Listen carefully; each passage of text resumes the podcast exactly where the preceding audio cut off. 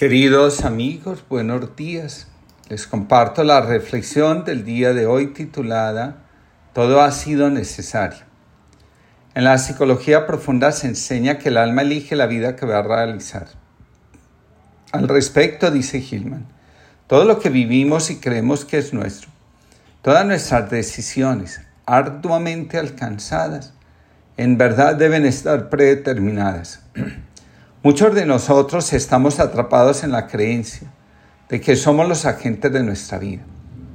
Lo anterior da lugar a mitos como el del héroe. En realidad, somos lo que ha sido depositado en el alma, como si se tratara de una bellota o una semilla. Nuestra libertad consiste en desarrollar lo que la bellota o semilla pretende. Es el espíritu o fuerza divina que habita dentro de nosotros, quien mueve la vida en la dirección necesaria para que la realización de la vocación, del destino, sea posible. La imagen de nuestra alma es tan fuerte que el espíritu, aunque deseara explorar nuevos caminos, se ve obligado a actuar en favor de la imagen y no según su propio interés. El que asume como tarea específica de su vida conquistar el mundo, ser el héroe, necesariamente se ve expuesto a la fatalidad. El héroe, el que vence en todo, carga con un peso tan grande que en un momento determinado se ve obligado a soltarlo. Hay un momento en la vida de todo héroe en el que el camino que lleva se hace sumamente fatigoso. A veces no queda otra alternativa que renunciar y asentir al propio destino. De nuevo, insisto, el que se opone a la imagen real del alma, a su destino, tiene que vivir obligatoriamente la fatalidad. Sin contar con el poder de la bellota para abrirse y manifestarse, sería casi que imposible comprender las dificultades por las que atravesamos en el discurso, en el transcurso de nuestra vida. En este sentido, sin dar lugar a fatalismo ni nada parecido, podemos decir que todo lo vivido ha sido necesario. Un hombre visitó a un genuino maestro espiritual. Me ha acercado a ti porque después de siete años de ser discípulo de un supuesto maestro, me he dado cuenta de que no era un hombre espiritual. El verdadero maestro respondió, ¿me recuerdas al hombre al que le preguntaran por qué había dejado su casa tras vivir allí siete años? Él respondió que acaba de descubrir que no tenía cuarto de baño. Para el ego heroico, aquel que se empecina en considerar que en todo tiene que salir ganador o vencedor, las dificultades pueden parecer una fatalidad. Cuando el alma se adentra en el bosque de sus propios complejos y conflictos, necesariamente tiene que encontrarse con los lobos y otros depredadores que habitan allí.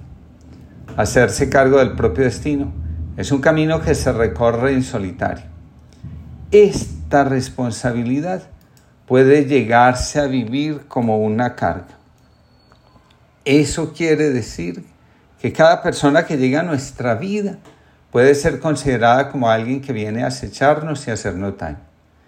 En la medida que la bellota supera los obstáculos, la dureza de la tierra, las plagas que la quieren dañar, el clima que muchas veces es desfavorable, etc., puede abrirse a lo que tiene por delante, su propio crecimiento. Para lograr efectivamente crecer, el ego heroico debe pasar a un segundo plano y dar lugar a la verdad sobre nosotros mismos. Quien se mete en el ritmo de la competencia y en el afán de ser mejor que los demás, comienza a llevar una existencia paranoica. Pase lo que pase, siempre sucede lo mejor. Así, se siente la bellota que confía en su propia fuerza interna y en aquella fuerza que nosotros llamamos destino. Nada de lo que vivimos queda por fuera de lo que Dios y la vida han deseado que lleguemos a ser y realizar. Así es como comprendemos a Jesús que siendo el Hijo de Dios, en el cumplimiento de su destino y en la realización de su ser más profundo, no pudo evitar la traición y la cruz.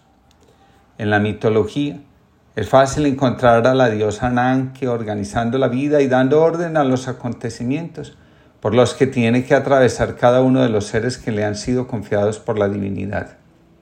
Dice Hillman, aquello que no logramos comprender es porque necesariamente tenía que suceder.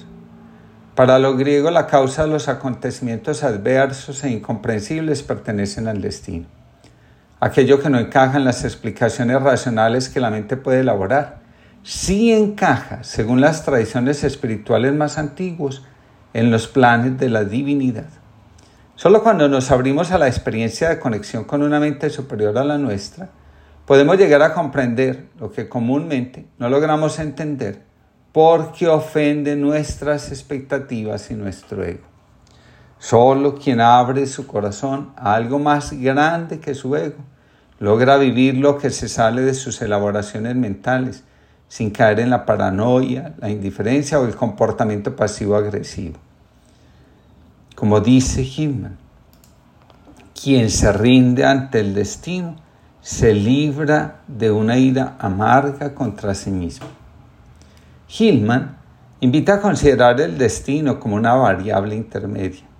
En muchos relatos bíblicos, por ejemplo, encontramos que aun ante un evento difícil de asimilar, el destino toma de la mano a quien está sufriendo y le ayuda a dar el paso que teme dar. Así ocurre en el Monte de los Olivos, la noche en la que Jesús fue traicionado por Judas. Nos el Evangelio que Jesús entró en agonía y un ángel le ofrecía el cáliz. Al final, Jesús dice, hágase tu voluntad, no la mía. El destino nos sale, como dice Gilman, en los cruces de los caminos y con un guiño nos anima a dar los pasos correspondientes en la dirección que Él nos propone. Aprender a ver la mano del destino, dice Gilman, hace que los eventos que nos descolocan y el sufrimiento adquieran un valor significativo. Ante el destino no cabe luchar, solo rendirse. Aceptar los guiños del destino implica aceptar entrar en reflexión, en contacto íntimo con nuestra alma y corazón. Las cosas parecen marcadas por el fatalismo cuando en lugar de reflexionar nos empeñamos en entender, en encontrar las razones que a nuestro parecer nos convenzan de entender lo que está sucediendo. El fatalismo, que pareciera consolarnos, nos atormenta y roba la paz. En cambio, la rendición abre ante nuestra mirada impotente horizontes inimaginables. Señala Hinman. El destino solo ocurre en una parte de nuestra vida, en aquello que nos devuelve el camino al camino extraviado, despertando el aspecto internalizado de la moira que, que necesitamos invocar para hacer más plena nuestra respuesta a la vida. El camino sube, Señor, se acerca mi destino, pero cada día es un día nuevo. Cada día hay pendientes, está el sol, está el cielo, existen nuevos retos, dificultades, cansancios, nuevas personas. El camino sube y hay que adaptarse, respirar. Es necesario sentir la fuerza y el esfuerzo de las piernas. Hay que saber descansar. El camino sube y la gente te saluda y te da ánimos. El camino sube y hay veces que estás solo. El camino sube, pero cada día siento de nuevo la frescura de la mañana, el calor del sol, la fuerza y la energía que me das, Señor el amor de tanta gente que me ayuda a lo largo del camino. El camino sube, pero no me siento solo. Doy tantas gracias porque empecé buscándote a ti, Señor. Que este camino sirva para los demás, para aprender a querer mejor, a acompañar mejor, aproximarme un poco más a ese Dios que descubre en la misericordia, amor que desciende, amor que se hace luz para los que están en la oscuridad, amor que es bondad, que es comprensión el amor tan y tan grande acompañándome en tantas circunstancias. Así que el camino hace su vida, pero yo cojo los palos, las piernas, la mochila de nuevo y cojo la subida que toca, al igual que la bajada que voy recibiendo en cada instante, con nuevas fuerzas todos los días. Alexis, bueno, que tengamos una linda jornada y podamos abrir nuestra mente a la mente superior, donde todo lo que hemos vivido ha sido necesario.